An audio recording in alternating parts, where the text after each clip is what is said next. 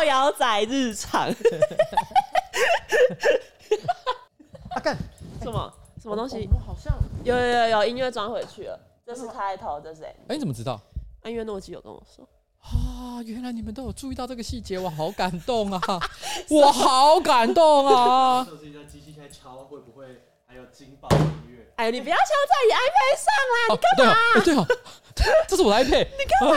我敲，哦，干我 iPad 还活着。哎，我敲很大力耶。那我再看看。哎，没有，只有疯狂的 吱吱声。哎，干，完蛋了，弄坏了什么？好，没事，没事，没事。好了，好了，好了。啊，你知道吗？哇，那个那个上礼拜我们不是讲到那个站差还是坐差，对不对？然后其实就有很多那个观众就立刻来留言说，我们都是站叉派，嗯，因为我讲站叉派要站出站出来嘛，所以其实看起来好像很多人出来声援说，我他妈就是站叉派，我根本不知道做要怎么叉，嗯。但是有一个观众，我觉得他讲的才是这个社会的现实，嗯。他说他一听到说，哎，站叉派跟做叉派之争，他马上就觉得说，天哪，谁会坐叉？他直接在在办公室里面，因为他也是站叉派，嗯，办公室发起了票选。突然发现，全办公室除了他以外，全部都是坐着，而且每个人都问他说：“ 站着要怎么插啊？”奇怪，你好怪哦，你是怪物吗？他突然之间发现，他因为我们的关系成为办公室的异类。他出轨，他出轨，他是站叉出轨，好惨哦！我这里要，所以我觉得这个社会的现实还是坐差可能多一点点，但是站差并不孤独，对，因为有很多人是跟你一样的，没错。好，然后。我们应该要推动什么法案之类的？哦，你说就是什么政府要规划厕所给站叉派更容易可以站叉？对，然后我们要成立一个什么站叉骄傲日、骄傲月、骄傲月、骄傲月。我们要做什么站叉派的口述历史？没错，我们可能要去访问一些，比如日剧时代的长辈，比如我阿公阿妈，然后问他们说：“嗯、呃，你在你以前在日本时候，你都是站着还是坐着擦？”他说：“哦，我当年哦，因为那时候卫生纸啊，真的材质比较差，哦，擦起来出的屁股都会痛。”嗯。我们要保存这个站叉文化，对，站叉它会消失，要保存，要保存。哎、欸，这样中央还有一个站叉委员会，站叉部。好了，不要闹。好。我只想到站叉委员会，那如果有一个委员被发现坐叉，他立刻被开除，丑闻呢，丑闻！你不是站叉，为什么被发现你坐叉？哎，大家好，我是上班不要看的瓜吉，A.K.A. 台北市议员邱威杰站叉派哈，然后在我旁边是做叉派的小助理彩玲。哎，今天呃，我们是资料呃新资料夹 Number Ninety Five。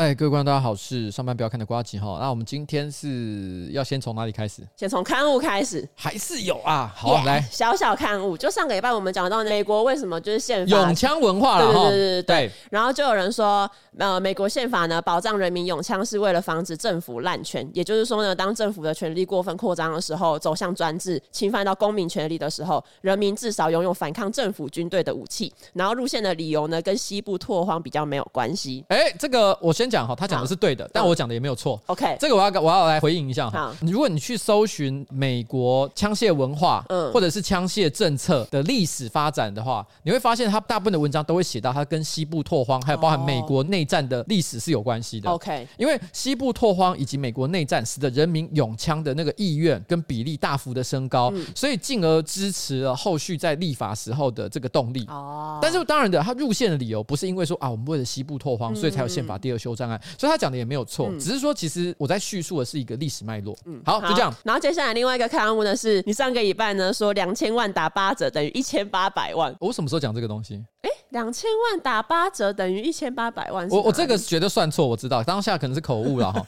然后 脑雾脑雾脑雾脑雾状况下讲错，但我忘了我是在什么情况下讲的。你居然也不知道？你刊物不会查一下吗？因为我之前有曾经想起来过，但现在我忘记了。我的天啊，那你才是脑雾哎，忘记了。好，所以两千万打八折是一千五百万，没有啊，六百万了，我知道，我知道，我的六百万。好，那看我就是这边，那接下来进入上周星座运势。好，好，那我先讲好了，我要讲的上周星座运势是水瓶座，水瓶座呢上周会经历一个认同错乱的情况。谁？我要讲的是，你知道有一个歌手叫 Alicia Keys 吗？I don't know。好，但是他有一首很有名的歌，你应该有听过。什么？就是那个 New York，你知道吧？Empire State of Mind。New York, New York。不是完全完全唱到别人。Start playing the new。你真的没听过？什么啦？好呀，我放给你听。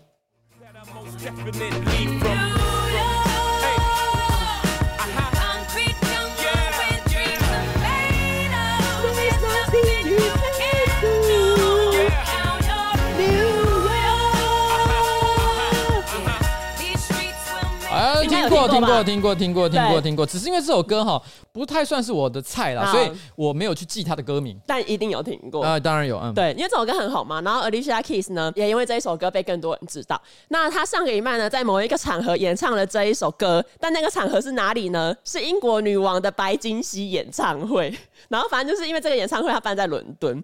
然后 Alicia Keys 呢，他当晚就是在这个演唱会上面就在那边唱 New York，然后底下的英国民众就觉得嗯。好像哪里怪怪的，因为这里是伦敦，他应该要，他其实不需要唱跟伦敦有关的歌，没错。但是问题是你唱了一首别的城市的歌，对，就感觉好像有一些奇怪的意涵。对，然后就是 Alicia Keys 可能也感觉到，就他可能自己唱完第一段觉得，嗯。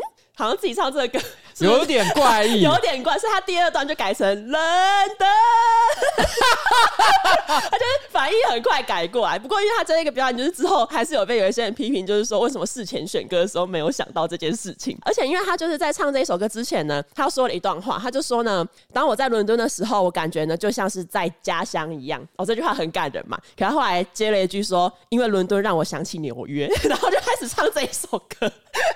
这整段加上这一个前面的这一段话实在是太诡异了，而且是在英国女王登基的一个庆祝演唱会。哎，这个一定要讲一下，就是说，并不是大都会就一定像大都会，没错，就好像纽约跟上海都是大都会，嗯，可你会觉得纽约像上海吗？对啊，铁定不一样吧，对不对？上海跟香港，上海跟台北，上海跟东京，对，也不一样，对吧？所以今天纽约跟伦敦怎么会是一样呢？反正这个表演就是在推特上面有引起一些讨论，然后就有网友说，你要如何在短短的几分钟之内让人家爱你又恨你又爱你？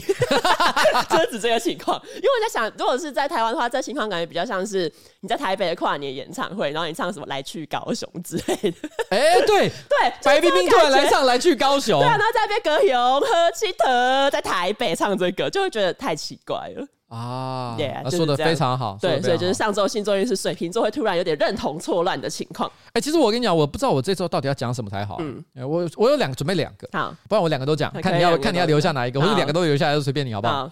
好但这个你一定就知道啊！我要讲的是巨蟹座，怎样？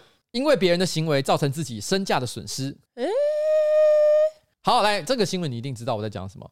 我要讲的事情是呢。呃，这个礼拜哦，突然之间发生了一个叫做特斯拉男，特斯拉男的事件。好，灵性男子，那时候他是开一台这个特斯拉的 Model 三嘛，没错。然后那时候其实有另外一个特斯拉车主啊，姓陈，他那时候正在这个充电，充电充到一半的时候，嗯、突然之间这个灵性男子就过来说，可不可以让开，让他先充？然后对方当然是因为陈姓男子呢是觉得说我已经先到啦，所以叫他再等一等。嗯，然后那个人就非常的生气，他就跟他讲说，哎、欸，你知道我爸都过世了。啊，你就不肯让让嘛？我觉得心情很不好。结果那个陈姓男子呢，他觉得自己本身没有理亏嘛，对啊，所以就顶嘴回去。结果没想到那个男的哈，越讲越生气，直接旁边掏出一把黑枪。因为当时那个陈姓男子呢，因为在争执当中，他有拿手机就在那边录影，所以有录下那段画面。砰砰砰砰砰出来的时候，哎，我整个心脏停止，你知道吗？因为他其实 BB 枪，嗯，可是因为 BB 枪它有那种红色的塑胶子弹，所以他 BB 枪这样喷出来的时候，因为它打到人体有反弹出去，所以那一个画面当下是有一个红色的光影，而且那个镜头因为被开枪的人被打到，当然。下意识反应晃嘛，就晃，而且往下倒。嗯，所以我当下心想说：“干呀啊，出人命了！”嗯，但没想到那个男的用非常有元气的声音说：“赶快报警，赶快报警！” 我还知道哦，没有啦，其实应该是没事。嗯，但我觉得这件事情哦，你如果只听这样的话，那他就只是一个怎么讲呢？屁孩在路上寻衅滋事。对。所以其实还好，不是什么太特别特别的事情。嗯，但我觉得还有几件很无聊的事情，让这件事情变得很荒唐。嗯，第一件事情就是，马上后来就有人出来指证说，这个林姓男子呢，嗯，其实之前就他就曾经在路上遇到他，跟他起冲突。哦，是啊，对，而且他也拿 BB 枪射他。哎呀，而且那是一年前，他当时的理由也是我爸爸过世。也就是他爸爸过世了一整年，他的心情还无法平复，或是还有两个爸爸，他可能太过孝顺，对，过了一年还无法放下，他是孝子枪神。就你，你无法直接批评这个人，因为他同时又孝顺，对，好矛盾。另外一个很好笑的事情是，嗯，因为他不有拍影片，然后上传在网络上，马上就在网络上爆红嘛，然后后来就上了新闻。上了新闻以后，这个人他可能有点紧张，怕可能被抓起来，所以他一时紧张就把车开到海边，嗯，把他手上那个 BB 枪丢到大海里面去，想要想要毁灭证据。但这件事情最好笑的点就在于说，嗯，这个东西基本上已经被拍下来了，嗯，所以大家都知道他拿把 BB 枪射人，但是不是 BB 枪？终究不是真枪，对，他丢到海里面去毁灭证据的意义到底在哪里？他自以为湮灭证据，我真的会笑死哎、欸！而且而且马上又有人挖出来一个网络上的影片，嗯，就是这个同一个车主林姓男子，嗯、他之前曾经被人家拍到，嗯，他利用特斯拉的自动驾驶功能开着自动驾驶，然后在高速公路上跟一个人妻做爱，然后当时那个好像那个影片标题叫“特斯拉车主激战人妻”。就是林姓男子，为什么这个人影片这么多？他是网红吗？对，他是影片创作者吗？后来因此造成网络上的人说，因为本来很多人都会觉得说，哎，特斯拉的车主，这是有一点点就是偏见了哈，觉得开特斯拉的车主可能教育水准比较高啊，科技新创啊，科技新贵啊，就没想到说，哎，一瞬之间觉得好像开特斯拉感觉没有那么好，就本来大家以为开特斯拉的都是像马斯克，就后来发现只是伊隆马而已。对，就那种感觉，只是马伊龙而已。对，所以后来网上有一个网友就说，以前我都只会笑 C 三百，嗯，C 三百应该算双 B 的车子里面比较平价的选择，嗯、所以有一些屁孩或者暴发户可能会选择开这台车，OK，展现自己的身价，但是不一定是真的很有钱。嗯，他说我以前都只会笑 C 三百，以后我都要笑 Model 三。反正简单来说，我觉得这就是特斯拉无端受罪了。OK，但这个网红。哎，他现在已经是网红了吗？他有这样说，因为他后来有去他说自己最强网红的，对，他好像去一个面摊还是什么地方吃饭的时候，他就跟老板说：“我自称我现在是最强网红。”看来我会报名今年走中奖，他整个人已经是走中的代表，千万不要这样讲。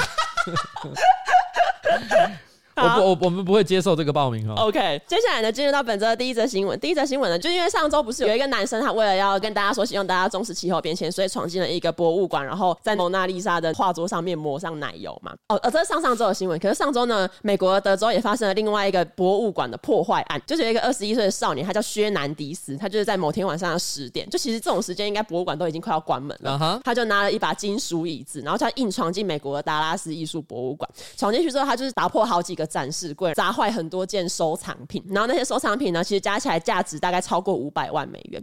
后来警察到了之后，就问他说：“哎、欸，为什么你要这样做？”就那个男的，他就只会说：“哦，因为我跟我女友吵架了，很生气。”然后他就闯进这个博物馆毁损物品。哎、欸，你看他跟刚刚讲的那个特斯拉男是不是有个异曲同工之妙？真的，一个是讲说爸爸过世，所以他就开始在那边开枪扫射。对，那他只是说，因为我跟女朋友分手，所以我去砸坏艺术品。我们以前都会有个刻板印象，嗯、就觉得说女生喜欢牵拖。其实我发现这个刻板印象，其实在这里完全被打。破，真的。你看这些在社会上、在网络上牵拖的人都是男的，对啊。他们说，呃，我女朋友跟我分手，干，我要砸坏价值五百万美金的艺术品，对，都推给别人，呃，对，都是累的错。因为后来就是博物馆可能也想要调查一下，就是说，哎，那他讲这个是不是因为他的女朋友可能跟博物馆有什么关系？就查了一下，发现根本也没有任何屁关系，就是他女朋友既不是馆方工作人员，也不是合作伙伴，就真的只是一个这个男的一时情绪抒发而已。下一则新闻在佛罗里达，也是发生在大概五月三十一号晚上的事情，那这个事情其实跟你刚刚讲的那个特斯拉男有一点异曲同工之妙。啊、反正就是那天晚上就是这样，有一辆 FedEx 货车，然后呢驾驶呢他就是开车嘛，可能要送货上班，开的好好的，突然呢就被一个对向的一台车子撞，其实撞的蛮严重，因为车头都有毁损，嗯、然后甚至那个 FedEx 货车的那个安全气囊也也有那个叫什么爆炸，就是你说有弹出来，弹出来了。对，后来呢警方到场调查的时候，发现那个肇事车就是撞货车的那一辆小客车，上面呢是一对男女，而且根据现场的照片呢，警方到的时候，那一男一女呢已经倒在地上等待救援。可他们的衣着很奇怪，因为那时候男生呢内裤穿着，可他的牛仔裤是脱到脚踝，然后女生呢也是躺在另外一边，也是只有穿着内裤，然后牛仔裤脱到脚踝。这画面太奇怪，这其实很像是比如说你上完蹲式马桶，你可能内裤拉起来，可是你裤子没有拉起来的那种状况，就躺在人行道上。后来警察调查之后就发现说，原来事故发生的时候，在那个小客车上面坐在副驾驶座的女友正在帮那个男司机口交，结果男司机呢可能一时哦失神，导致车子失控，才会撞到那个 FedEx 火车。然后因为冲击力太大，听说男司机的阴茎当下还差点被女友咬断，所以他才会就是，所以他才会在撞车之后很痛苦的逃出车子。哎，你知道不是前阵子很流行一个东西叫人生清单？嗯，不是就大家列怎么几十个项目，啊、然后大家都会列什么我想要做到什么事情，然后大家画画画画，这不是前阵很流行吗？嗯本来我有一个人生清单的项目，就是在车子上让女生帮我口交。真假？我我一直都还没有做过这件事情。嗯，现在我突然之间觉得这个项目我直接拿掉好了。对啊。我觉得好可怕哦！天哪，我一听到我就气。哎，我跟你讲，如果说它是整个咬掉，我都觉得还好。它好像说断一半的感觉。嗯。天哪，我想到那个状况，我真的是觉得好好恐怖哦。我还宁可它直接断掉，然后我之后就整根这样重新接回接回去。这个这种要断不断的，听起来好可怕。我在旁边一定不知道该怎么办才好。这是一个命悬一线的感觉。对，就是在那里挂着。对，其实感觉好痛苦哦，哦，真的，我我觉得我觉得我不要，但但我感觉很多人会有这个幻想，是不是？会啊，我觉得这正好说明了买特斯拉的重要性，因为特斯拉有自动驾驶功能，所以其实你看为什么特斯拉灵性男子他没事，他可以激战人妻，因为特斯拉在自动驾驶，虽然我现在这个要跟大家讲一下台湾的这个交通法规，虽然特斯拉的自动驾驶功能是真的非常神奇，但是问题是呢，台湾的交通法规是不允许自动驾驶在驾驶人员哈没有手放在方向盘的情况下进行自动驾驶功能，没错，所以就说你想你妄想在自动驾驶的时候睡觉、吃泡面或者是做爱。应该是都不可以，但是至少啦哈，我们可以说，在有自动驾驶的情况底下，嗯、应该不至于发生你一时失神，然后车子直接飞出去的状况。但我觉得这边有一另外一个疑点。啊，他们声称说这个男生。他在开车的当下，女生帮他口交，所以男生呃穿着内裤，然后裤子脱到一半，嗯，非常的合理。那我就问，女生脱裤子干嘛？对对啊，我那时候看到照，因为他照片真的是这样，然后我就想说，到底要干？所以我觉得他们应该是在六九吧，难怪会出车祸。然后他们就是在做事的时候，想不想玩一点危险的游戏？对啊，然后太危险，然后他的视线被阴毛给遮住了，羞大脏。他的两腿是夹住他的脖子，你知道吗？好恐怖哦！是要去报名太阳马戏团？我觉得这已经是特技。太阳马戏团好像可以有这个项目，六九开车。然后下一则新闻呢，也是在美国。这个我觉得这个好荒谬哦，我我有点不知道要要怎么讲这件事情。好，其实老蒋你写的时候我看不懂哎、欸，真的、哦、不是我看不懂的是它算是一个新闻吗？完全没有头尾哎、欸，因为新闻真的没有报头尾。完全没有脉络，其实新闻就只报了这个案件，你不知道发生了什么事情啊？反正就是在美国密西西比州呢。好，周五上周五的下午，有一个男生，简称他为 A，他要去逛超市。可是他去逛超市呢，也不只是逛超市，他就带了一把步枪。嗯、他把那个步枪藏在他的衣服袖子里面去逛超市。他在停车场停好车，要走到超市的路上，突然出现另外一个有枪的 B 男，然后那个 B 男呢就把那个 A 男的步枪给抢走。嗯，A 男呢因为枪被抢走，所以他就走回去停车场，走回他的车，拿了另外一把枪走回去，然后他开始跟那个。有两把枪的 B 男枪战，他们两个太在那边咻咻咻咻射击，然后在那个过程中呢，因为因为那毕竟是超市，也有一般民众会去，就有两个无辜的女性路过，不幸中枪。哦，真的很倒霉。然后这两个女性呢，她们虽然中枪，可是因为没有生命危险，可是警察后来调查的时候，也不知道就是 A 跟 B 到底谁要为此负责。不是啊，都要负责吧。然后后来呢？因为他们不是枪战嘛？枪战的结果呢，就是那个 B 男因为受到了严重的枪伤，所以倒在地上。嗯，然后 A 男呢，则是就是很快逃离现场，可能现在还在追吧。因为这个新闻就是还很新，然后新闻也有说，就是后续会会再继续追踪这样。嗯反正目前就是 A 男走了，然后 B 男中枪伤倒在地上。没多久呢，突然出现一个 C 男。C 男呢，他出现之后，他就江 C 男，江 C 男，然后他就往那个倒在地上的 B 男走过去，补了那个 B 男一枪，然后也走了。然后目前警察调查是说还不确定这三个人到底是不是认识。但他补了一枪，但 B 男没有死。对。就是他他补一枪，应该是应该是要叫他死的意思嘛？对，叫他居然 B 男还活着。对，因为 B 男现在就是在住院，警察就是还在调查这个离奇的案件。我看完这个新闻的时候，因为他真的没头没尾，嗯，你不知道 A 男在干嘛，你也不知道 B 男为什么会出现，嗯、而且 B 男他还跑去抢 A 男的枪，所以表示他事前知道他有枪。最奇怪的是还出现一个不知道从哪来的 C 男去补了 B 男一枪。没错，我不知道在听的观众会不会觉得已经雾煞煞，但是我想跟大家讲，我对这个故事我有一个诠释。啊，为什么他没头没尾？嗯，那完全大家的出现都毫没有毫无来由。对啊，真的啊，这是一个时空穿越的故事。什么啊？你知道吗？天能之类的吗？你知道吗？其实 B 男就是未来的 A 男。他为什么会知道他身上有枪？哦、因为他是来自未来。哦，因为他经历过。对，他知道 A 男为什么会去那个超市。哎，你要想说你只是要防身的话，你不需要在身上藏一把步枪，你带一把小手枪就可以了嘛。啊、你带一把步枪，我看是要扫射吧。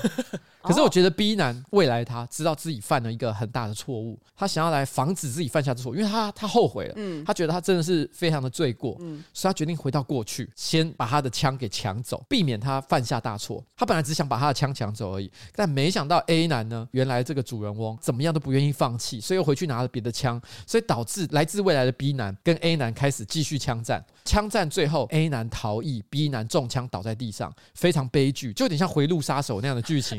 这个时候 C 男是什么呢？嗯，他是时空警察。因为你知道吗？来自未来的 B 男，他破坏时间法则，对，破坏时间的连续性，所以那个时间警察是要来这个时空矛盾把它给消除掉，嗯，所以他要开枪消灭 B 男的存在啊！哎、欸，这好合理哦，我都要相信，忍不住要相信，这是最合理的故事。但这样很奇怪，因为那个 B 男就是未来的，哎、欸，他明明有两把枪，却不敌以前的自己，他是不是没有在进步？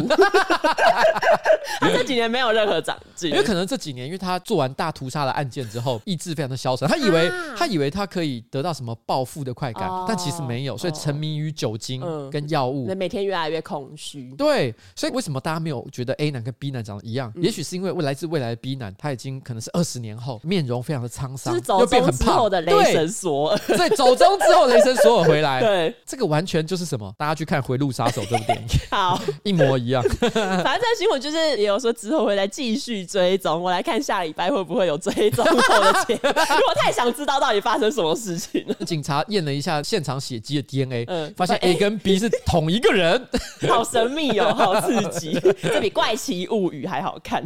那在进入下一则新闻之前呢，我们要先来介绍一下我们这一集的叶片厂商，也就是乐天国际银行。哎，好，乐天国际银行这一次呢又要干嘛？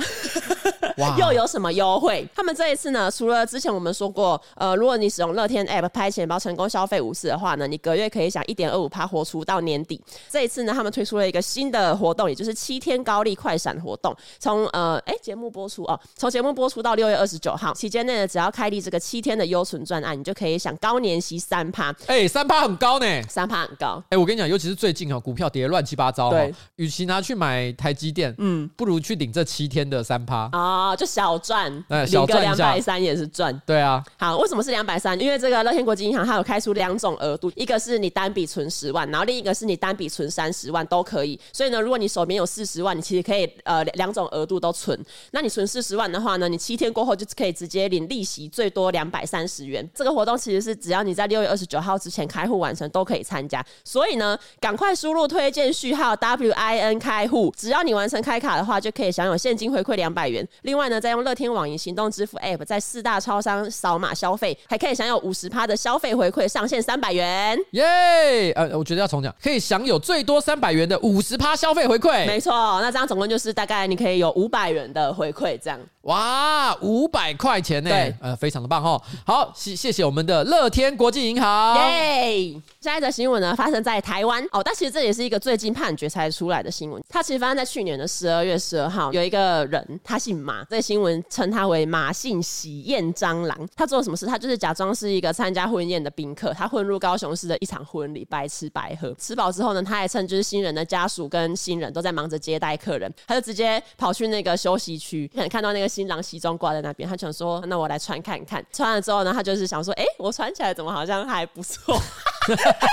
可能自己觉得哦帅哦，觉得很满意，非常的短租短衣。对，然后他就决定要把这个外套带走。除此之外，他还摸到哎，口袋里怎么有红包？加起来总共一万五千元，他就觉得哦赚到赚到。接下来他又看到休息室的地上有两袋衣服，是就是新郎准备要替换的那一些衣服嘛。欸、他想说哦要偷就偷全套，就把两袋衣服也提走。这是什么心态？然后准备要离开的时候呢，他又顺手拿走了宾客放在餐桌上的两只手机。哇，他真的是完全不知节制哎！对啊，这赚烂了，赚烂了。然后可是呢，因为天底下没有白吃的午餐，就是因为新郎跟那个新娘虽然很忙，可是新郎呢还是有有眼角余光。对，眼角余光看到说，哎，怎么有一个在在穿他的西装，还拿走他装衣服用的纸袋，就赶快叫人把他拦下。我想这件事情有一个很好笑的地方，什么？你知道为什么那个新郎可以很快的看出来那是他穿的西装？因为一般人哈平常不会买什么太夸张的西装，哦、绝大多数人有的第一套西装不是黑色就是蓝色。嗯、那因为西装的形式呢，除非你是真的是非常时尚的人，哦、绝大多数人的西装长相都就差不多是那样。嗯、只有一种情况，你会买特别漂亮的西装，或租特别漂亮的西装，就是结婚。对，你可能会有白色的、哦、啊，你可能会有特殊花纹的哦。而且你知道，一般来讲，我们男生去参加婚礼的时候，就算有很华丽的西装，我们也不会穿。譬如说，我也有白色西装，可是我绝对不会去别人婚礼的时候穿白色西装，哦、因为你你怎么可能会想？你是想要跟怎样？跟跟新郎抢风头？对，就是好像女生如果今天她要去参加别人的婚礼，她要穿小礼服，嗯、她也不会故意穿的太华丽哦，就穿的比新娘漂亮。对，大家会觉得你是发疯吗？算是一个礼貌。对，所以现场所有的人一定都灰灰蓝蓝，嗯、只有一个人金光闪闪，结果他居然偷了金光闪闪的西装。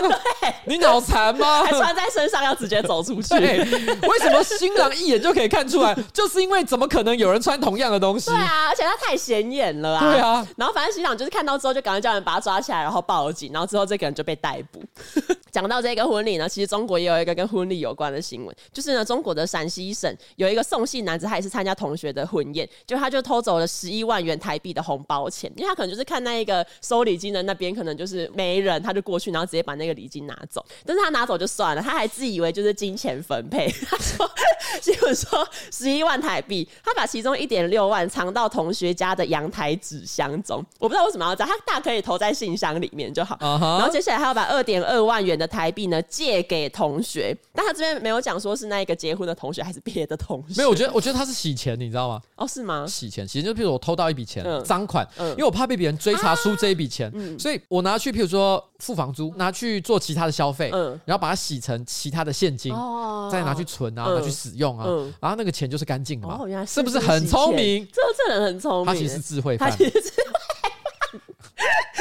反正他把二点二万元的台币借给同学之后呢，他从剩下的金额里面拿出两千两百元的台币包红包给结婚的同学。接下来他用偷来的钱在包红包，对，所以礼数也到了，没错。然后接下来他继续参加那个同学的婚礼，从婚礼离开之后，他就花掉部分的那个偷窃来的钱。不过同学的家人后来发现红包钱被偷，所以报案之后当天就抓到那一个男生。你知道这东西，我觉得他其实可以拿完钱之后立刻就跑嘛。对啊。可如果他拿完钱立刻就跑的话，大家就知道他一定是窃盗哦，会立刻怀疑他。对，所以你看他为什么要包两千二的红包，嗯、然后同时还淡定的坐在那里吃饭，嗯、就是因为他想让别人觉得我一切都是非常正常的。但殊不知，我觉得其实哈，我觉得这也是这个窃贼聪明但是也愚蠢的地方。嗯，你知道，其实我觉得在。我想中国跟台湾应该差不多。一般办完婚礼的时候，负责那种柜台家属就会开始数数钱，而且会开始去计算谁谁谁给多少钱。如果有谁给的太少，嗯，都会现场干掉。嗯，哦，你那个老板好小气哦，他怎么才包个三千六？天哪，他是你老板呢，再怎么样也要包个六万吧？他们一定会。我跟你讲，这就是台湾最美丽的风景。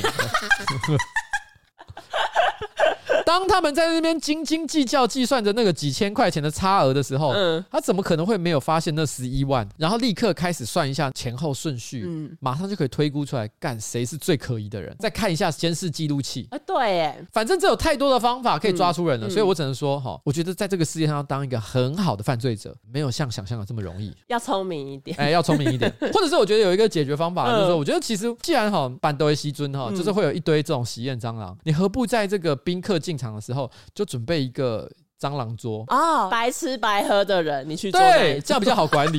你就跟他说什么啦？你是男方的朋友，嗯还是女方的朋友，还是蟑螂？哦，我是蟑螂，请到十二桌，那一桌大家是蟑螂，还可以讲说，哎、欸，你昨天有去吃？你有昨天去吃陈家的吗？哦，有哎、欸，那那一家好吃哎、欸。对，哎、欸，看到那一桌六万块，开始评比，体验蟑螂自己会彼此当朋友。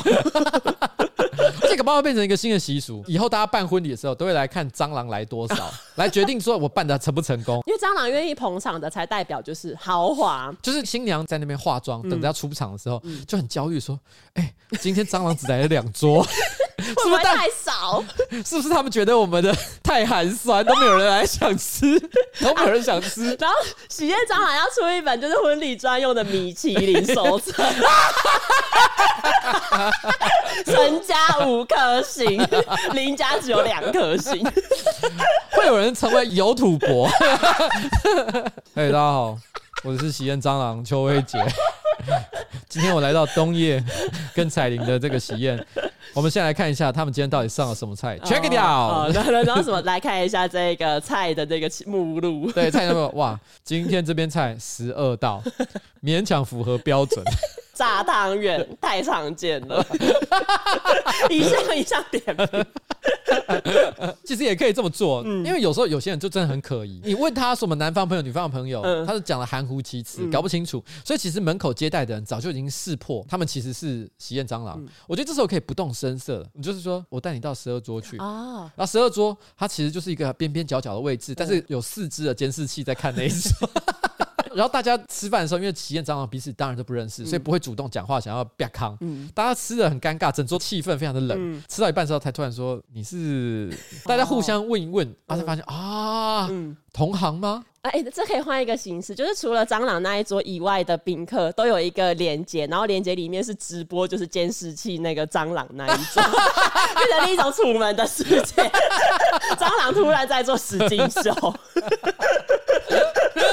好多玩法，喜宴蟑螂好多玩法，觉得很期待。不是通常很多喜宴现在都流行一个东西，嗯，就是喜宴到呃可能中后段的时候，因为现在的那个呃喜宴筹备团队那个 SOP 都做得很好，嗯，所以他们到后半段的时候会把前半段所拍下来的照片速剪成一个精华，对对不对？会这样嘛？对不对？会，就是比比较比较专业的、比较快速的，就对他立刻剪一个精华，说啊，我们先给大家看一下今天的纪念照片，然后台下的人就一边吃一边看嘛，对对对对。然后这边还还还有一个片段是今天的喜宴蟑螂，哦，公布公布来做喜宴蟑螂，然后之前大大家要写说你觉得第几 桌是喜宴蟑螂？我觉得蛮好笑的，啊，不错，不错不错，就这样搞，很期待，很期待。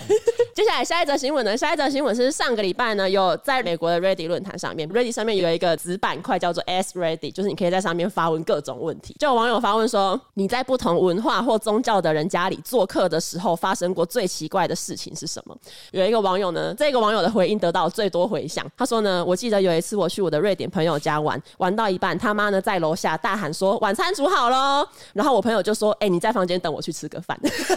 然后他就这样子留言，反正他就是要说，哎、就是欸，头皮发麻、欸，哎，对他就是说，他去瑞典人家里玩，可是对方家庭完全没有要邀他一起吃饭这样。然后开始有很呃去过瑞典家庭玩的人就有回说，哎、欸，我也有过类似的经验，哎、欸，说哦，我我去玩，他们真的都没有问我要不要吃晚餐，也没有问我要不要吃早餐，他们就只叫我在房间等。这个讨论话题就开始蔓延出去，后来蔓延到推特上面呢，推特呢也出现了一个 hashtag 叫做 Sweden Gate，就是瑞典门，大家呢就纷纷的用这个 hashtag 来表达说，哦，自己到瑞典人家里做客的一些经验。嗯，然后呢，这种文章多了之后，当然就会有一些批评的声音，就是批评的声音就是说，哦，瑞典人真的很不懂待客之道啊，然后客人到你家去玩，然后有些有些可能是小孩子啊，你都不给人家吃饭，就开始批评。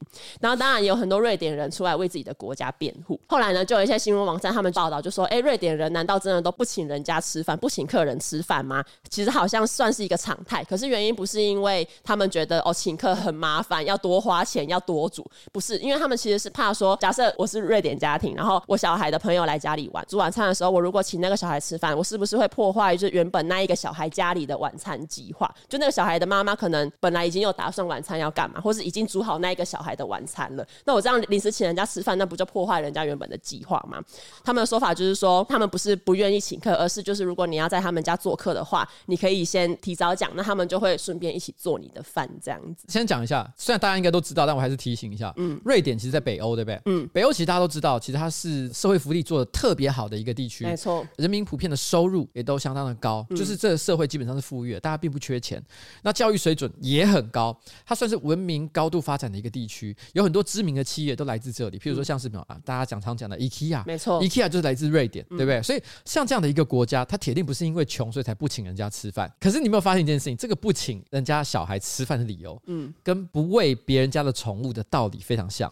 哎、欸，对我也觉得很像。我不知道大家知不知道这，因为后来发现，其实像什么杰克他们就不知道这件事情。嗯、其实，在有养宠物的人的圈圈里面，嗯，其实大家都有一个默契，就是不要喂别人宠物。对、嗯，是因为你不了解别人宠物的状态。嗯，比如说你不知道它有没有在忌口，有些猫可能太胖了，嗯，那主人其实正在控制它的饮食，结果你还一直在那边当人家的阿嬷，一直说：“嗯、哎呦，好可怜哦，怎么那么想吃啊？” 嗯、然后多喂你吃一些，嗯，或者是它肾脏不好，嗯，你喂它吃太咸的东西，哦、那它搞不好身体会会出问题。对，所以其实我们都有一个默契，是不要随便喂别人家的这个宠物。没错，所以他们等于把这个小孩跟这个宠物的心态其实有一点像。嗯，我认为这代表什么，你知道吗？我先讲，这没有什么好或坏。嗯、我认为这件事情是单纯是这个社会对于个人自由意志的尊重程度。嗯，其实，在北欧，可能在瑞典这个国家，他们已经把这个事情。无限上纲到了一个非常极端的层次，他会认为说，我相信每一个人都可以为自己做决定，不管是那个来人家家玩的小孩，或者是对方的家庭，因为你看他还会讲一件事，就是说，如果这个小孩想要留在我家吃饭，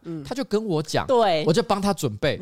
我觉得以台湾为例好了，我们一般的习惯是，如果有人在你家玩，玩到了某个程度的时候，我们甚至于不会跟他讲说要不要留在我家吃饭，我们会直接说我们已经准备好晚餐了，有留了一份 来一起吃，这。是我们的习惯，对不对？对。但事实上，这件事情本身有不尊重别人自由意志的前提。我们有时候会遇到一种情况，是我根本也不想吃。哦，或是我在减肥，他硬要塞给你，你的阿嬷。啊，对，你的阿嬷就是这样，一份不够，两份。对，你可能只是去他家想要看看他，对，你才在他的沙发上坐了二十分钟，他就先端。甜点出来，甜点端完，然后接下来要端水果。对啊，可能你下午三点去，一直到晚餐时间，你吃东西是没有在停的，就是啊、你知道吗？阿妈一直忙进忙出，不知道在忙什么。对，你就没有要吃那么多。对，我觉得这没有好坏，你知道吗？它就是一个这个社会对于一个人的自由意志尊重的程度到哪里。嗯，我觉得今天北欧就是，我觉得我相信每一个人都可以为自己做主判断。你要在我家吃饭。好啊，你跟我讲啊啊，你没有，那我就视之为没有，你有别的计划。对，那我如果叫你留下来吃饭，搞不好你也很尴尬，哦、就破坏你原本的计划。对，嗯、所以我觉得这是一种文化上的差别。事实上，其实在即便是在台湾，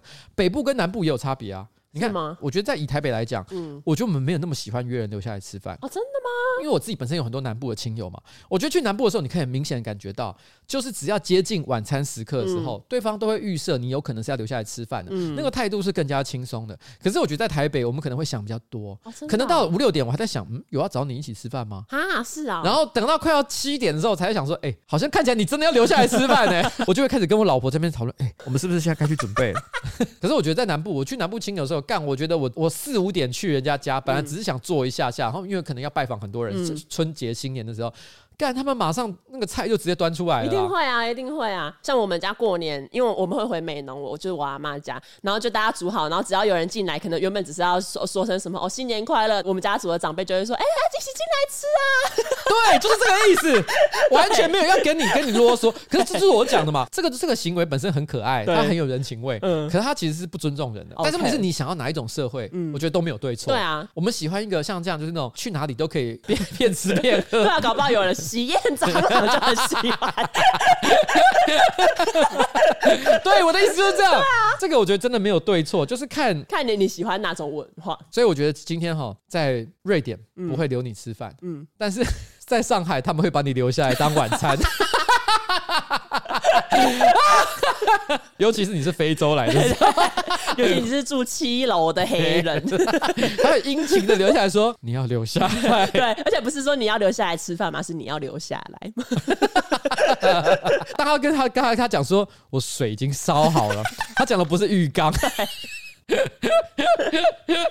好了，就这样了哈。好，OK。那在看这个瑞典们的讨论的时候呢，我刚好呢也在 Ready 论坛上面的“我是混蛋妈”的版看到了一篇文章。那这个文章呢，其实也是跟吃东西有关，不过是一个。我觉得是有点悲惨，然后也有一点道德两难的故事。我要哭了。他就说：“我呢，我我三十三岁，我的丈夫三十七岁。自从我丈夫的前妻两年前被捕之后，我的丈夫就拥有了他儿子，就是十六岁的儿子的监护权。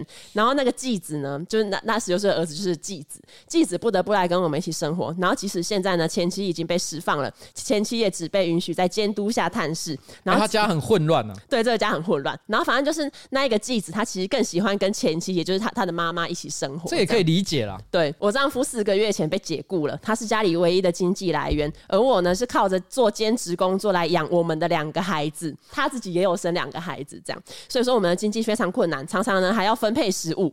我丈夫找工作找了两个月之后就放弃了，他说呢要把时间花在照顾孩子和做家事上面，但我们迫切的需要另一份收入来养活大家。尽管如此，他还是拒绝了，所以我告诉他说，如果他的存款用光了，我一分钱都不会花在他或他儿子身上。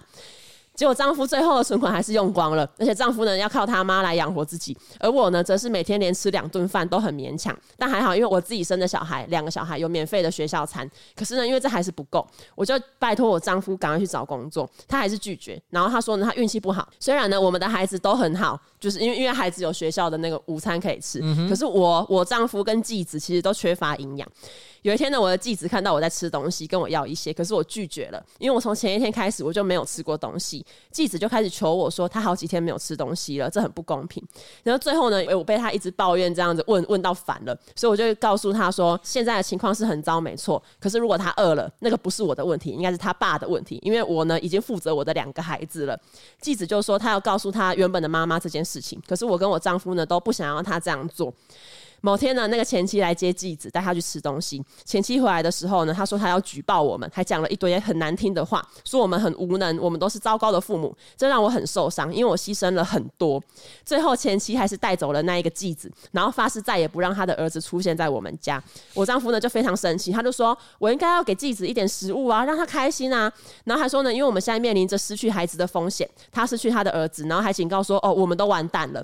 继子现在呢，在他妈家里冷静，可是呢，我的家庭却产生了裂痕。当我说出我对继子做的事情的时候，我觉得我只是说出我真实的想法，虽然说里面可能也包含了一点点就是当时的情绪。可是因为我们都在挣扎，那没有人理解这一点。我是混蛋吗？我看完这文章，我那时候不管他是台湾的朋友，还是是美国 Reddit 的网友，嗯，我一看到的时候，我就立刻想到一个东西。好，《寄生上流》里面讲过一句话，嗯、他说：“有钱的话，我也会很善良。”啊，对对对，对，你懂我在说什么吗？嗯，也就是说，今天这个妈妈问了一个。我先，他这故事有很多细节可以讨论，嗯、当然就讲一个最基本的，就是说他其实状况就是没有钱，嗯、没有钱的人你怎么叫他善良呢？对啊，你说你要让你的继子多吃一点，你要对谁多一点体谅的心，没办法嘛，就是没有那个余裕啊。对啊，我也觉得。所以在这个情况底下，他不能够说他是不是混蛋，嗯，因为他连照顾自己都有困难了，哦、你可能自私了一点点，嗯，但是那个是没有办法的事情，嗯、因为你就是没有那个余裕。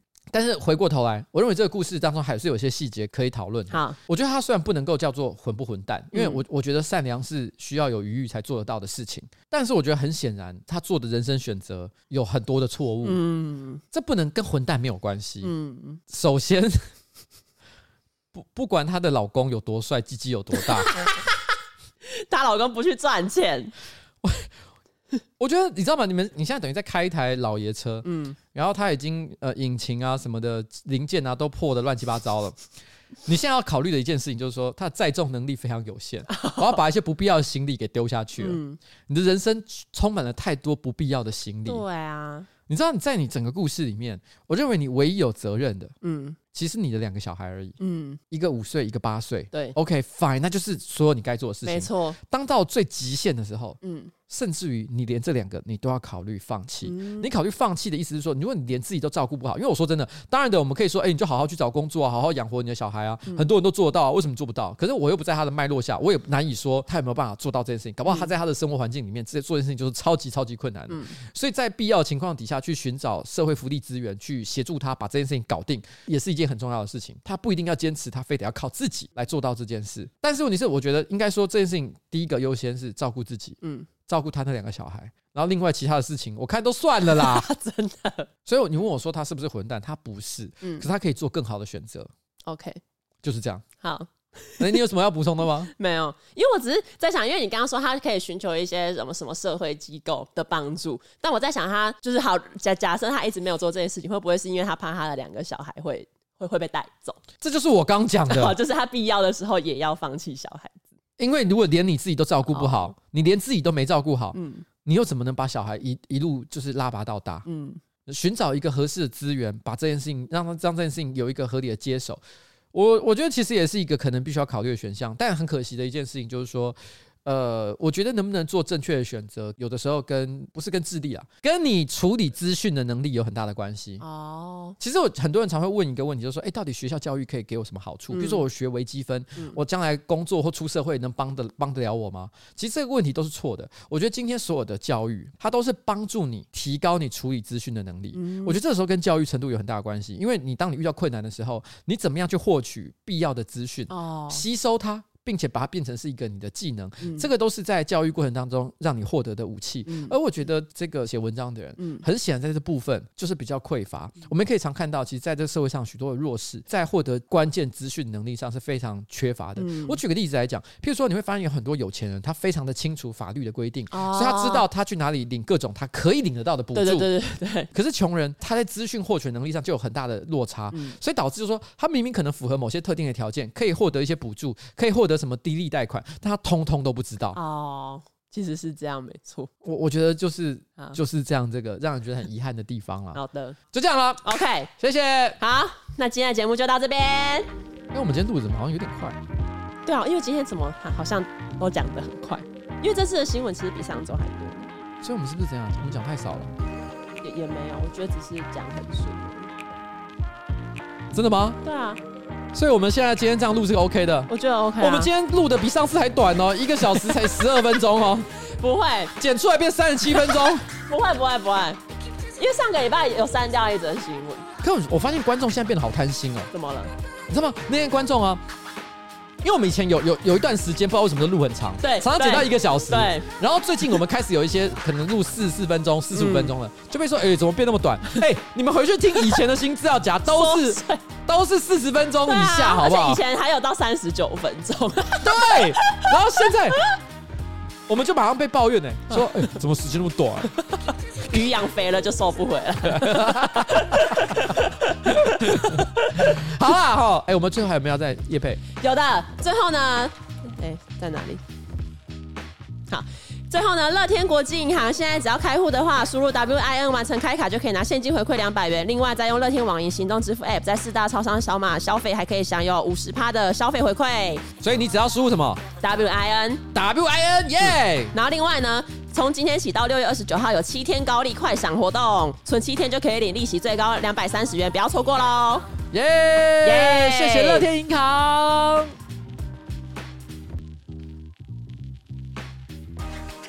录一个小时又十二分，真的没事吧？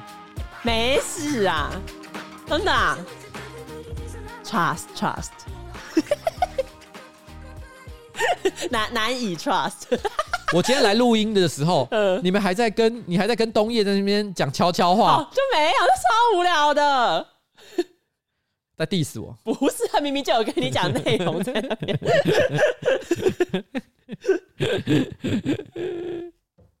好的，好了。